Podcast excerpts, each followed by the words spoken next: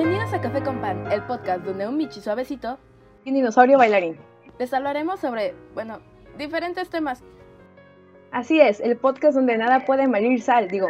Salir mal. Ah, eh, rayos. Sentí como de rayos. Es lo primero que sale mal. es lo primero que sale mal. Además, Claudio. Sí, de la vez pasada. Pero bueno. Eh, hoy vamos a hablar del signo lingüístico y otros temas relacionados con este y la comunicación.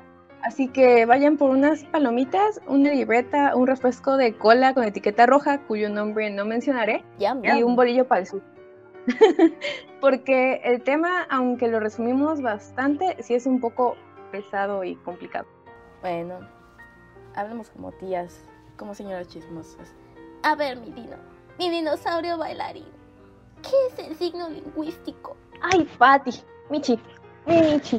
Pues, ¿qué te cuento? Una de las definiciones más conocidas del signo es la de Ferdinand Saussure en 1916. Este autor se centró específicamente en los signos lingüísticos, es decir, las palabras. Es decir, las palabras.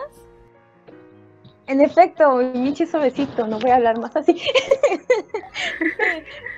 Ahí se quedó la garganta. Pues, sí, pero ¿quiénes somos para juzgar? Hmm. Chin chin. Pero bueno, aunado a esto, eh, Saussure también definió la lingüística como la ciencia que estudia los signos verbales. Ah, ¿Qué seguía en la lista? Ah, sí, la teoría de Saussure. Eh, Saussure postula pensar al sistema de la lengua como parte de la ciencia general que estudia los signos, lo que llamó semiología. Semiología. Estoy vadeando mucho. Para Saussure, la lengua es un sistema de signos y reglas que permiten a un grupo de personas comunicarse entre sí. Espera, supongo que sería bueno explicar qué es un signo. Bueno, un signo es una señal perceptible por los sentidos que evoca una idea que no es perceptible. Entre estos conceptos tan enredosos como la serie de Dark, también se encuentran el lenguaje y el habla. Michi, ¿nos podrías decir qué son? Bueno, es importante no confundir a la lengua con el lenguaje y el habla. Eh, la primera es la capacidad de los seres vivos para intercambiar información, mientras que el habla es el acto por el cual el hablante emplea la lengua para establecer un proceso comunicativo. Eh, ojo ahí, eh. Pero eso no fue todo lo que hizo nuestro queridísimo socio, que aunque parece que los datos que les estamos soltando no tienen sentido, sí lo tienen y están relacionados. Y cuando escuchen lo demás, eh, va a tener más sentido. Eh, como toda película, cuando empieza por el final, que no entiendes ni qué está pasando y dices, ¿cómo? ¿Ya se murió? Pero luego te explican qué onda. Eh, sí, ya, así va a ser esto, así va a ser esto. Así que, mi dinosaurio bailarín. Grande, Sasur. Sasur en primera persona, te preguntarás cómo llegué aquí. Pausa dramática. Bueno, soy Saussure. ¿Cómo llegué aquí? Era mi dinosaurio bailarín. Eh, definió el signo lingüístico como una relación recíproca entre el concepto y una imagen acústica, a las que luego les dará la definición de significado y significante. Así bautizó sus bendiciones, así como tú serás significado y tú significante. y ahí ya los pateó y dijo, vuelen. en efecto, el significante es la palabra en sí como por ejemplo perro, mientras que el significado es la idea que surge en la mente al percibir el significante o a percibir la palabra. Un ejemplo de esto es la imagen mental que surgió en ti cuando pensaste en perro. Por ejemplo, puedes, no sé, pensar en un lindo cachorro tierno y suavecito o en aquel individuo que no les pagó la mutualista. Mi dinero. Es cura. Pero sí, la representación eh, depende del individuo y de lo que éste imagine al percibir esa palabra. Ahora, es importante mencionar que los signos también pueden tener características, las cuales a continuación vamos a mencionar. eh, por ejemplo, los signos deben ser arbitrarios, es decir, no existe motivo o razón el cual exista una relación entre significante y significado. O sea, sí, son hermanos, pero no se parecen.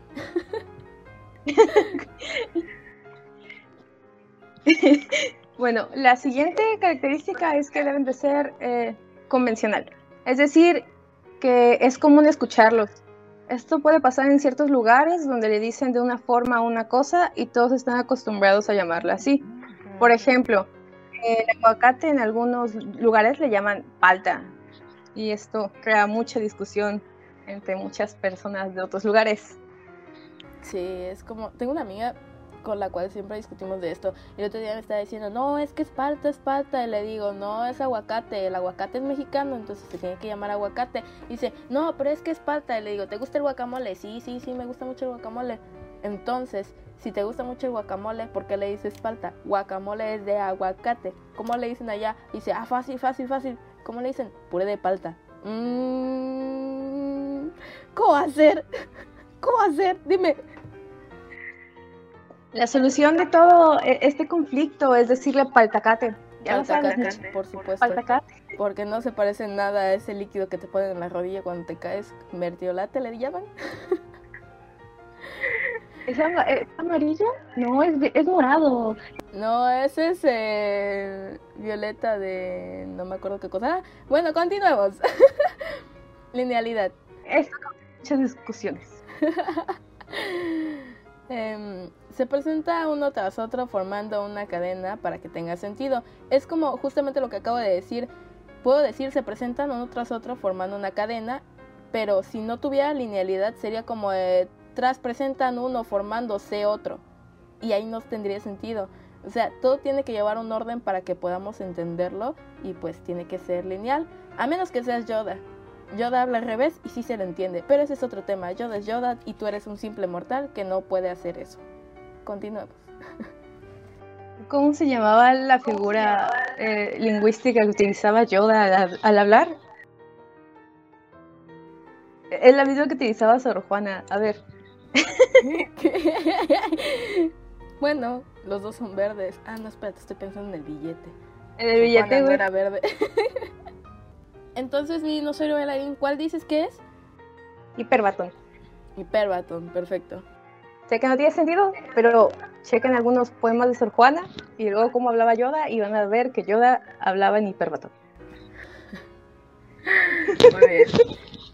Como les dije, solo Yoda puede hacerlo. Y Sor Juana, pero es porque los dos son verdes. Aunque salga en el billete y se haga verde, para mí son verdes. Y si eres verde, puedes hablar en hiperbatón. Pero bueno, continuamos. Eh, la siguiente es segmentable. Es decir, que su significado cambia dependiendo de la región. Por ejemplo, aquí en México puedes decir quiero piña, y en corto tu compa te trae rebanadas con tajín, como si hubieras dicho quiero bonles. Pero ah, en Argentina eh, puedes decir, eh, te voy a pegar tremenda piña, que nos vamos a morir los dos. Vos de la piña y yo de la onda expansiva. Y el significado cambia completamente. ¿Cuántas veces te la he aplicado, Andy? ¿Cuántas veces te la he aplicado? Me encanta esa frase, me la tatuaría si pudiera. Pero sigamos. Inmutable en sincronía. Eso significa que el signo lingüístico puede mutar, cambiar o adquirir nuevos, desplazar el texto o el nexo específico para el significado y significante, pero siempre y cuando lo haga a lo largo del tiempo. Es como, por ejemplo, que, no sé, en un futuro muy, muy lejano, eh, tú tengas un celular y le das a tu hijo, mira, esto es un celular. Y de repente tu hijo le empieza a decir, taco. Y tú de, no, es un celular. Y entonces diga taco, taco, taco, taco, taco. Y llegue a... Tú te quedas como de, no, ¿cómo va a ser un taco? Es un celular. Y tú entiendes que esto es un celular y yo entiendo que es un celular y todos entendemos que es un celular. ¿No lo están viendo? Imagínense un celular, el de su preferencia. No vamos a decir marcas aquí porque no nos están pagando. Pero bueno. Acordé de... Eh, dime papá, Homero. Dime papá, Homero. Sí, eso es a lo que voy. E, eso es a lo que voy. Eh, que, o sea, tú tú dices que es un celular y tu hijo le dice taco y de repente sus amigos le empiezan a decir taco y cuando te des cuenta en un futuro toda esa generación le va a decir taco al celular, entonces la palabra taco va a cambiar su significado y un taco va a significar un celular. Con el tiempo la palabra ha mutado y el significado y el significante han cambiado, pero no ha sido algo que ha pasado de la noche a la mañana, es algo que se ha adquirido con el tiempo. Eso es lo inmutable en sincronía. Sí, es como eh, ahora, antes decían agora, de hecho, si leen eh, libros más viejitos, muy viejitos, sí, como La sello de Tormes, eh, pues utilizan la palabra agora. Bueno, otra característica es que es doblemente articulado, es decir, que lo conforman fonemas y monemas. Para no entrar en temas tan largos y complicados como el de ¿Por qué las quesadillas sin queso se siguen llamando quesadillas? Los fonemas y monemas son las unidades mínimas de las palabras, como por ejemplo fa, pa y así. Eh, la diferencia que hay entre los fonemas es que son los que se escuchan y los monemas son los que se escriben.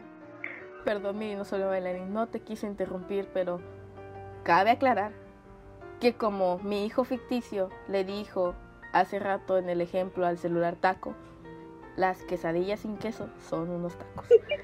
Muy bien. Ya para terminar, los tipos de signo, según Pierce. Eh, Pierce eh, fue un filósofo de Estados Unidos, mejor conocido como el padre de la semiótica, la cual es la ciencia que estudia los signos. Como pueden ver, tiene relación con lo anteriormente, con lo que anteriormente les hemos estado contando. Según Pierce, existen tres tipos de signos, el primero son los indicios.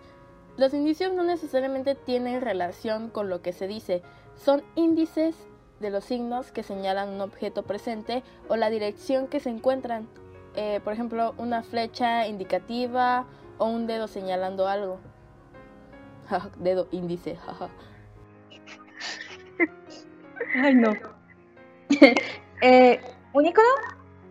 Es un signo que representa un objeto o una idea con los que guarda una relación de identidad o semejanza formal, es decir, que se parece. pero, por ejemplo, las señales de baño que podemos ver en los lugares públicos. En los símbolos son el significado consensuado sin relación aparente.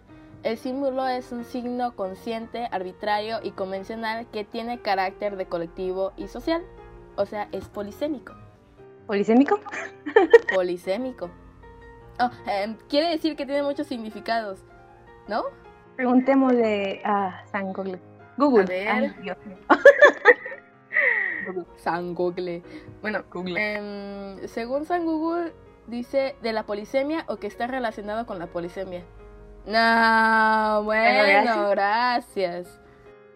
Eh, pero por si tenían dudas, un símbolo es como el que estoy haciendo ahorita con mis dedos. Dino, Dino, es un podcast.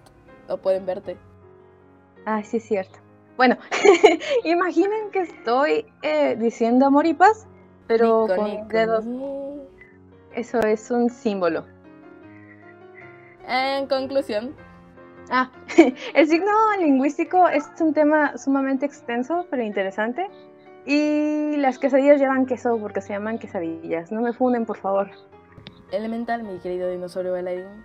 Pero dime, mi querido Michi, ¿qué piensas sobre el tema?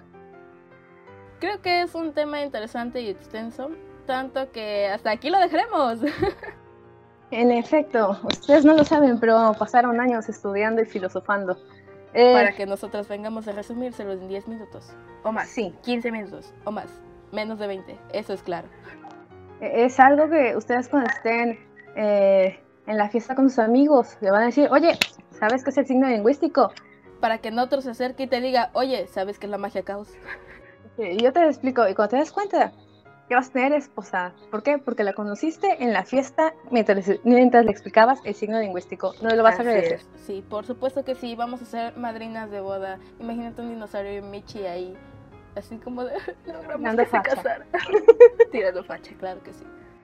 Pero bueno, sin más, esperamos que este capítulo no haya sido muy extenso. Intentamos abarcar lo más posible de una manera bastante resumida. De otra forma, podríamos haber estado hablando por horas sobre el signo y varios autores hasta, hasta el punto de ponernos filosóficos preguntándonos sobre nuestra existencia y si somos reales. No, no, no, no, no, no, no, no, no, eso ya lo hago en la madrugada, es suficiente. Pero bueno. Sigan sincronizando. Sintonizando. Murió.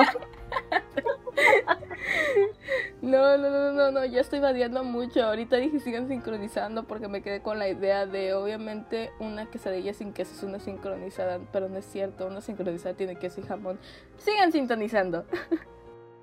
Antes de, que digan que es un vadiazo, pues eh, es, Badía es del podcast de Leyendas Legendarias. Vayan a escuchar Leyendas Legendarias, es muy bueno, es demasiado bueno para existir, es perfecto, vayan a escucharlo.